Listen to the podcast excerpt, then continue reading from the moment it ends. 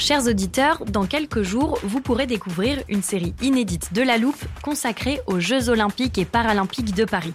À trois mois de la cérémonie d'ouverture, on s'est demandé comment réussir ces JO. Les transports sont-ils prêts à affronter les milliers de touristes? Le dispositif de sécurité est-il suffisant?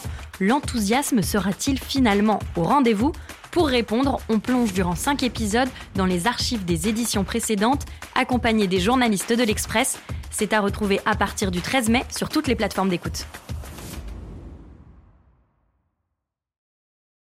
I'm Sandra, and I'm just the professional your small business was looking for. But you didn't hire me because you didn't use LinkedIn jobs. LinkedIn has professionals you can't find anywhere else, including those who aren't actively looking for a new job but might be open to the perfect role, like me.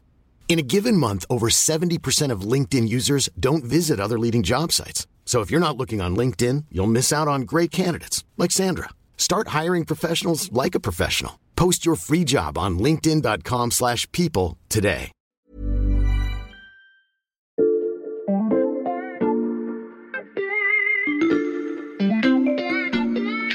Salut, c'est Xavier Yvon. Nous sommes le mercredi 23 novembre 2022. Bienvenue dans La Loupe, le podcast quotidien de l'Express. Allez, venez, on va écouter l'info de plus près. Alors, je prépare le téléporteur de La Loupe. Souvent, vous savez, c'est pour emmener un ou une journaliste quelque part. Mais là, je vais me déplacer tout seul. Je pars pour un petit voyage dans le temps. On va pas trop loin, je vous rassure. Je rentre la date 2032 et le lieu Saint-Nazaire en Loire-Atlantique. C'est parti. On a atterri non pas en centre-ville de Saint-Nazaire, mais à une quinzaine de kilomètres en pleine mer, comme vous pouvez l'entendre. Nous sommes au milieu d'un parc éolien inauguré par Emmanuel Macron en 2022, donc il y a 10 ans. Autour de moi, il y a 80 éoliennes de 190 mètres de haut. C'est très impressionnant, mais écoutez, vous ne trouvez pas qu'il manque quelque chose? Un bruit de pale par exemple ou de moteur? Là, rien, c'est très très calme parce qu'en cette année 2032, les éoliennes qui me surplombent ne tournent presque pas. Vous vous demandez si je vous ai emmené ici pour prédire une grève ou une nouvelle stratégie énergétique du gouvernement Eh bien, pas du tout. Il n'y a juste pas de vent. Enfin, pas assez pour mettre en mouvement ces immenses hélices. Vous voyez, c'était un voyage express, mais ce futur imaginaire pourrait bien devenir réalité dans quelques années. Les prévisions des scientifiques laissent présager une baisse du vent dans l'hémisphère nord au moment où les gouvernements veulent justement y installer des parcs éoliens. Alors, y aura-t-il assez de vent demain pour faire tourner nos éoliennes? C'est la question qu'on passe à la loupe aujourd'hui.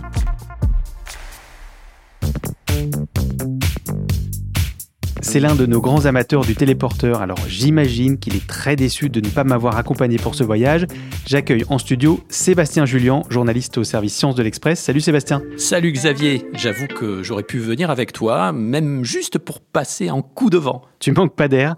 En préparant cet épisode, tu m'as fait écouter l'interview d'un spécialiste interrogé pour ton article et on en a sélectionné quelques extraits ensemble. Donc, je suis Julien Nicolas, euh, je suis scientifique au Centre européen de prévision météorologique à moyen terme, euh, où je travaille pour le service Copernicus euh, sur le changement climatique. Avant de parler du futur, Sébastien, je voudrais qu'on parle du présent, parce que la baisse du vent, elle est déjà visible aujourd'hui. Absolument. L'été 2021 s'est déjà traduit par un trou d'air, en fait, Mhm. exceptionnel, en raison de conditions anticycloniques présentes sur l'Europe du Nord. Et donc, au Royaume-Uni, en Irlande, en Allemagne, au Luxembourg, la vitesse des courants d'air à une centaine de mètres d'altitude, donc la hauteur des éoliennes terrestres, a diminué de 15% par rapport à une moyenne établie sur plusieurs décennies. Et pour le Royaume-Uni, il s'agit même d'un des pires résultats des 60 dernières années. Hmm. Et ce n'est pas tout. Avant de mesurer la baisse des vents en 2021, les scientifiques avaient déjà constaté un affaiblissement du vent dans le passé, notamment sur la période qui va de la fin des années 70 aux années 2000. Là, tu nous parles de l'Europe du Nord. Est-ce que ces observations sont valables ailleurs? Oui, oui, c'est un phénomène mondial, ou plutôt centré sur l'hémisphère nord, parce que c'est là où on a le plus de données, Mm. en fait. C'est peut-être le cas aussi pour l'hémisphère sud, mais pour l'instant, on n'a pas les travaux qui permettent de le dire. Mais les scientifiques appellent ça le Global Terrestrial Stealing, donc Mhm. qu'on pourrait traduire par euh, Oui, traduisons. le calme plat général, quelque chose comme ça. Et donc, en fait, de 1978 à 2010, des recherches ont montré que euh, les vents s'étaient calmés et que leur vitesse avait diminué de 2,3% par décennie environ. Dans l'hémisphère nord, on va s'intéresser au cas particulier de la France. Sébastien, qu'en est-il chez nous? Alors, si on regarde les chiffres euh, de 2021, en France, les voyants sont encore loin de virer au rouge. Euh, Mhm. Donc l'été dernier, euh, la vitesse du vent n'a diminué que de 4% environ. C'est un chiffre bien meilleur que celui des pays voisins situés plus au nord. Donc pour la France, tout va plutôt bien. Aujourd'hui, oui, Euh, mais demain, peut-être serons-nous touchés par ce phénomène. Mhm. Le gestionnaire de réseau RTE prend l'affaire au sérieux. Il l'évoque d'ailleurs dans son dernier rapport. Je peux même te citer la phrase. Mhm. La transformation du système électrique doit intégrer dès à présent les conséquences probables du changement climatique, notamment sur les ressources en eau, les vagues de chaleur ou les régimes de vent. Alors c'est un peu flou comme ça, mais, mais ça veut bien dire qu'il faudra tenir compte à l'avenir d'un probable affaiblissement du vent, qui d'ailleurs est lui-même mentionné dans les rapports du GIEC. On a donc en tête toutes les données pour 2021. La baisse du vent ne concerne pas tous les pays, enfin pas encore, mais elle s'installe. Et tu as demandé à Julien Nicolas à quoi elle était due. La vitesse moyenne des vents, principalement des vents d'ouest, est étroitement liée à la différence de température entre les tropiques et la région polaire. Plus cette différence de température est importante, plus la vitesse des vents est importante. Avec le réchauffement climatique, il faut savoir que la région polaire arctique s'est réchauffée plus rapidement au cours des dernières décennies par rapport à la moyenne, à la moyenne globale. Donc de ce fait, cette différence de température entre les tropiques et la région arctique a eu tendance à se réduire. Donc c'est un facteur possible qui permettrait d'expliquer ce ralentissement des vents. C'est un facteur possible d'explication? Ça veut dire qu'il y en a d'autres, Sébastien? On ne peut pas l'exclure, euh, mais c'est vrai qu'avant de regarder un peu quels peuvent être les autres facteurs, je voulais préciser euh, ce que dit Julien Nicolas. Mhm. Tu as sans doute entendu parler du jet stream, euh, ce courant d'air qui Oui. fait le tour de la planète au niveau de l'hémisphère nord, par exemple, et qui ondule un peu comme un serpent. Euh, eh bien, les scientifiques pensent que, en raison de l'écart de température moins élevé qu'avant entre le pôle nord et les tropiques, Mhm. le jet stream perd de sa vitesse et qu'il devient plus élastique en quelque sorte. Et cette situation rend l'arrivée de dômes de chaleur plus probable, c'est-à-dire des situations dans lesquelles euh, un anticyclone en fait se retrouve bloqué pendant des jours ou des semaines au-dessus d'une même région. C'est ce qui s'est passé par exemple l'été dernier euh, en Europe. Et dans ce cas-là, ben, quand tu as un anticyclone comme ça qui reste, eh bien tu as la vitesse du vent euh, qui baisse fortement. Hmm. Et dans un tout autre genre, euh, on a aussi l'augmentation euh, de la surface et de la hauteur des villes qui peut euh, avoir un impact sur la vitesse des vents en surface. On a bien compris les ressorts de la baisse du vent dans certaines régions. Parmi eux, il y a donc le réchauffement climatique. Or, vous n'êtes pas sans savoir qu'il s'aggravera dans les prochaines années.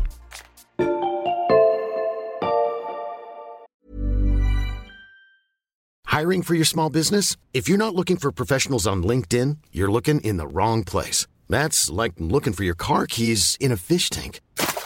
LinkedIn helps you hire professionals you can't find anywhere else, even those who aren't actively searching for a new job but might be open to the perfect role. In a given month, over 70% of LinkedIn users don't even visit other leading job sites. So start looking in the right place. With LinkedIn, you can hire professionals like a professional. Post your free job on linkedin.com/people slash people today.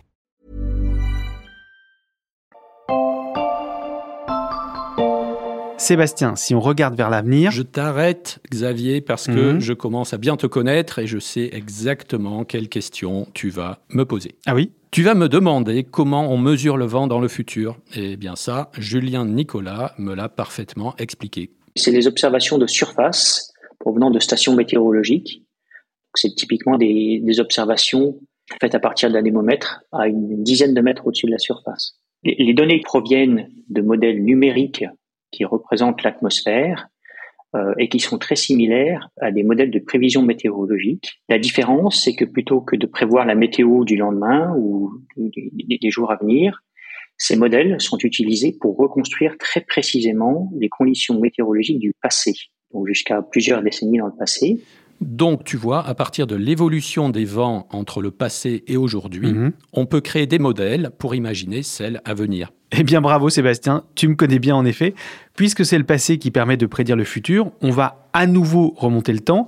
Alors j'aurais bien pris le téléporteur, mais je suis pas sûr qu'on puisse partir aussi loin, je suis désolé Sébastien, parce qu'on va retourner plus de 5 millions d'années en arrière. Eh oui, quel dommage pour le téléporteur. Nous allons précisément à l'ère du Pliocène. Donc, c'est un mot un peu compliqué, Mhm, mais oui. bon, je te la fais courte. C'est le moment des premiers hominidés et des mammouths. Ok, mais si on s'intéresse à cette époque, c'est pas pour les mammouths Sébastien. Tout à fait. C'est parce qu'à ce moment-là, en fait, tu avais un niveau de concentration de dioxyde de carbone dans l'atmosphère qui Mhm. était à peu près similaire à ce qu'on a aujourd'hui. Alors, les chercheurs ont étudié cette période et ce qu'ils ont euh, démontré, en fait, est assez intéressant. Ils se sont rendus compte que à ce moment-là, il y avait des vents qui étaient plus faibles que dans la période qui a suivi, qui elle était bien plus froide. Hmm. Et comment ils ont fait pour mesurer la vitesse des vents? Eh bien, en fait, ils ont étudié le flux des poussières emprisonnées dans différentes couches du sol. Et comme tu le sais, ces couches du sol correspondent à différentes époques. Hmm. Ce travail est à prendre avec des pincettes, tout de même, hein, parce qu'on n'est pas totalement sûr que le Pliocène soit un bon prédicateur de ce qui va se passer dans notre futur. Mais c'est quand même un élément euh, intéressant. De la poussière vieille de 5 millions d'années qui prédit une baisse du vent, est-ce qu'on a d'autres études Sébastien sur la vitesse des vents dans le futur? Alors sur cette question, je vais passer la main à Julien Nicolas. Les données qu'on a sur euh, l'évolution euh, de la vitesse du vent donc dans le futur viennent des projections climatiques réalisées à l'aide de modèles de climat euh, et, et réalisées en préparation du dernier rapport du GIEC. Donc ces projections climatiques, euh, il s'agit donc d'une moyenne de 35 modèles. Si l'on regarde au- la moyenne des résultats de ces modèles, une caractéristique dominante concernant euh, l'évolution des vents dans le futur, c'est une tendance à un ralentissement des vents entre euh, la période actuelle et la fin du 21e siècle dans une grande partie de l'hémisphère nord, en particulier les moyennes latitudes où se trouve l'Europe. Alors les études essaient encore de savoir s'il y aura plus de dômes de chaleur ou si le réchauffement climatique favorise l'émergence de ce genre de phénomène. Sur le plan théorique, on se doute bien que oui, Hmm. mais on n'a pas encore mesuré concrètement d'accélération de ces événements. On est encore en fait très tôt dans le débat. La difficulté de prédire la vitesse du vent futur, c'est aussi un point que tu as abordé avec Julien Nicolas. Il est important de préciser que c'est un, aspect du changement climatique futur sur lequel le niveau de confiance est assez faible, dans la mesure où tous les modèles ne convergent pas, c'est-à-dire que certains modèles montrent une augmentation de la vitesse de vent, alors que d'autres indiquent un affaiblissement des vents. La majorité des modèles indiquent un affaiblissement des vents, mais pas suffisamment pour conclure de façon claire et robuste à des changements quantitatifs en termes de vitesse du vent. Des prédictions à nuancer donc, mais qui sont à surveiller de très près alors que nous nous tournons de plus en plus vers l'énergie éolienne.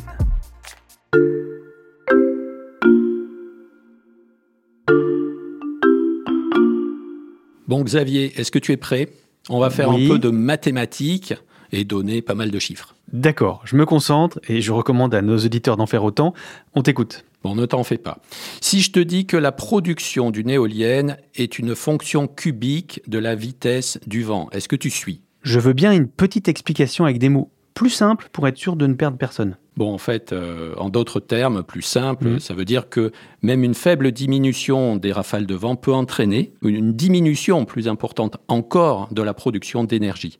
Certains experts britanniques ont fait leurs calculs et ces calculs nous disent qu'une baisse de 10% du vent pourrait se traduire par une diminution de 30% de la production d'électricité des éoliennes.